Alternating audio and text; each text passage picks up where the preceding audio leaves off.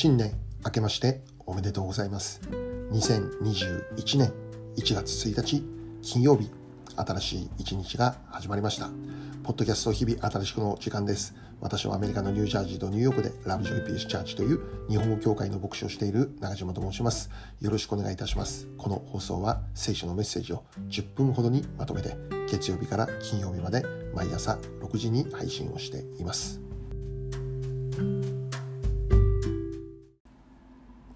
早速今日のメッセージですが、まず今日の聖書の一節を紹介したいと思います。マルコ9章23節するとイエスは言われた。できるものならというのか、信じる者にはどんなことでもできるのです。今日はこの一節から挑戦の年というテーマでお話をしていきます。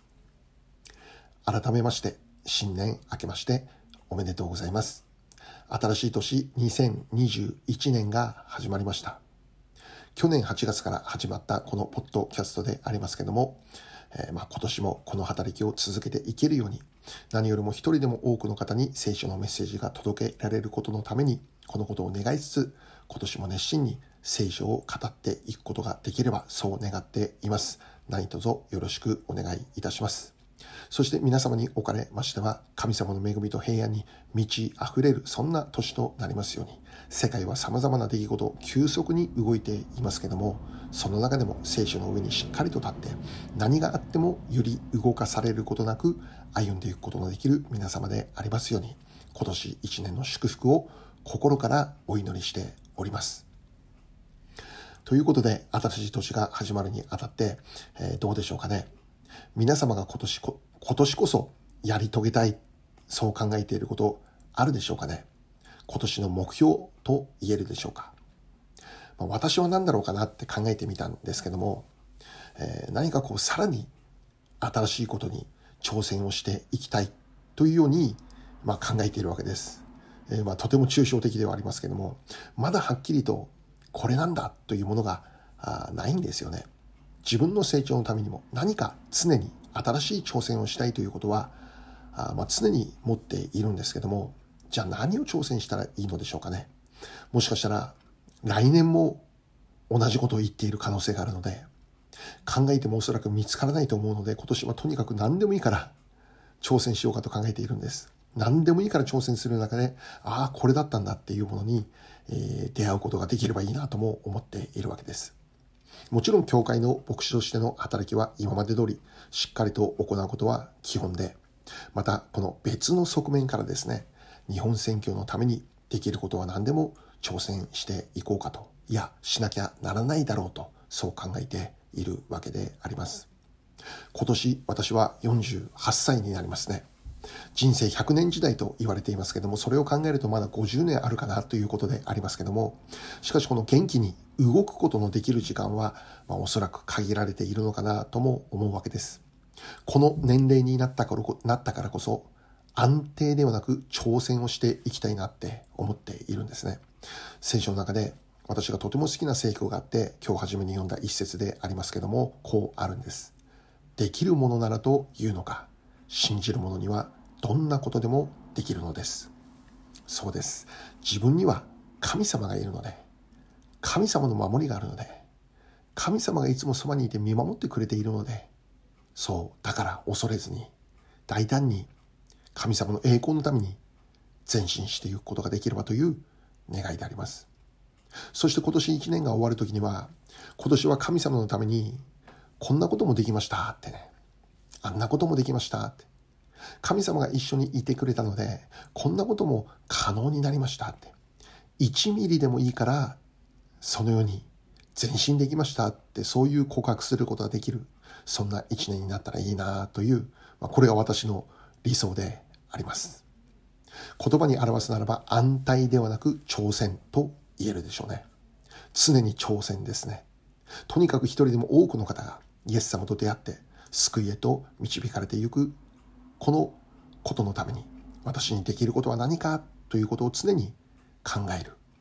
この考えるということを忘れないでいようと思っています。そして与えられたならばそこに挑戦をし続けていこう、そう思っているんですね。聖書を見れば実にこの挑戦者たちのお話がたくさん登場します。例えば、このペテロという人物が登場しますけど、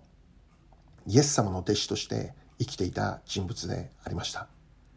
イエス様が十字架で死なれ、3日目に復活し、その後40日が経ってイエス様は天に上げられることになったんですけど、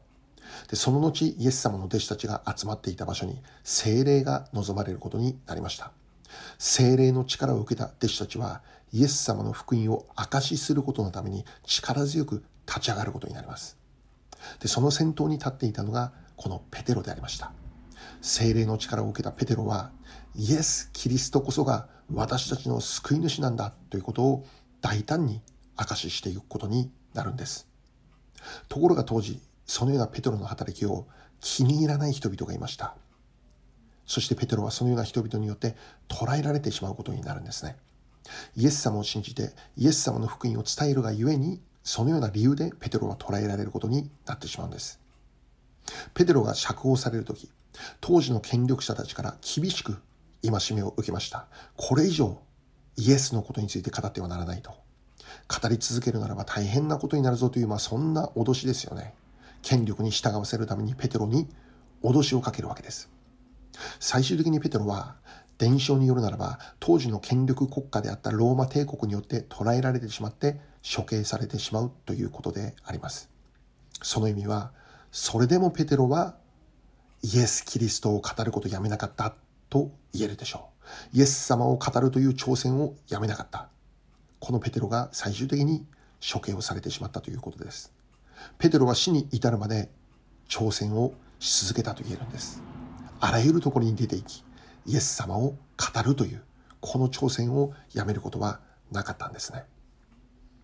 実はこのようなペテロの挑戦があって、今の私たちがあると言っても過言ではないのです。もし当時の権力に屈服して、分かりました、もうこれ以上私は語ることをやめますということであったならば、イエス様の宣教の広がりを見ることをできなかったかもしれません。それでも勇敢に挑戦をし続けたペテロを通して、その後2000年も後に生きている私たちにまで、このイエス様の福音が届けられているということでありますよね。もっと言えば、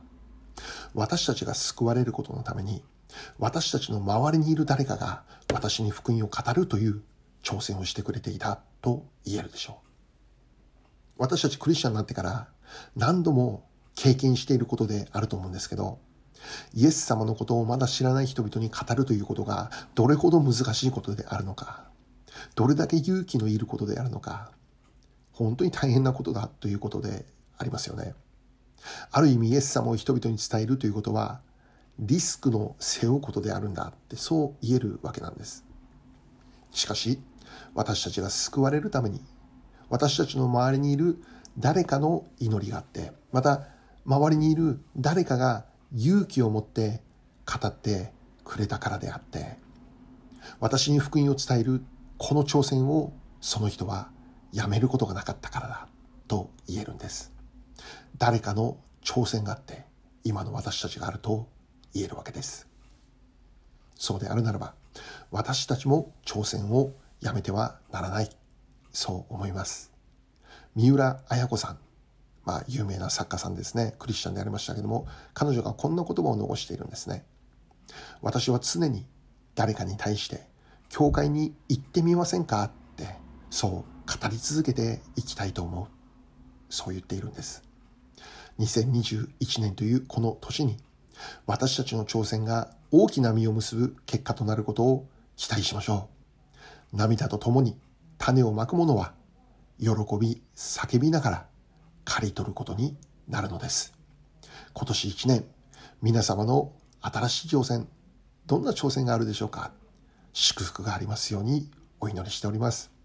最後に一言お祈りします。愛する天の父なる神様、新しい一年が始められました。今年も神様の栄光のために大胆に挑戦をし続けていくことができますように、死を見上げて前進させてください。イエス・キリストの尊きお名前を通してお祈りいたします。アーメン。